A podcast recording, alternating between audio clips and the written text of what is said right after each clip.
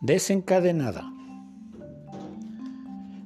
Pero mientras navegaban, él se durmió y se desencadenó una tempestad de viento en el lago, y se anegaban y peligraban. Lucas 8:23. Era conocido por violento.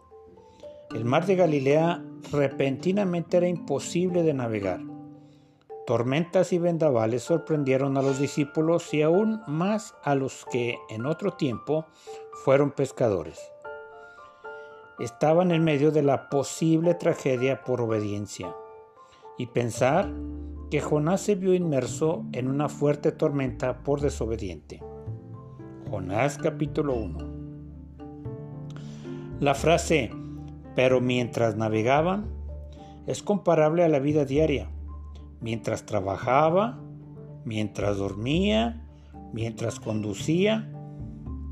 En lo que estés haciendo puede venir una tormenta desencadenada a tu vida. Las dos historias bíblicas dan una justa enseñanza. Sea por obediente o desobediente, Dios te puede librar si atiendes a Él en oración.